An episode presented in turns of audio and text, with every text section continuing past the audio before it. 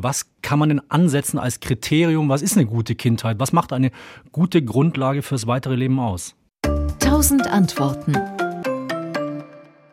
Ja, ich glaube, das ist eine ganz wichtige Frage. Was, was ist eine gute Kindheit? Eine gute Kindheit heißt nicht ein Leben in Luxus. Eine gute Kindheit heißt, dass es stabile, belastbare Beziehungen zu Personen gibt.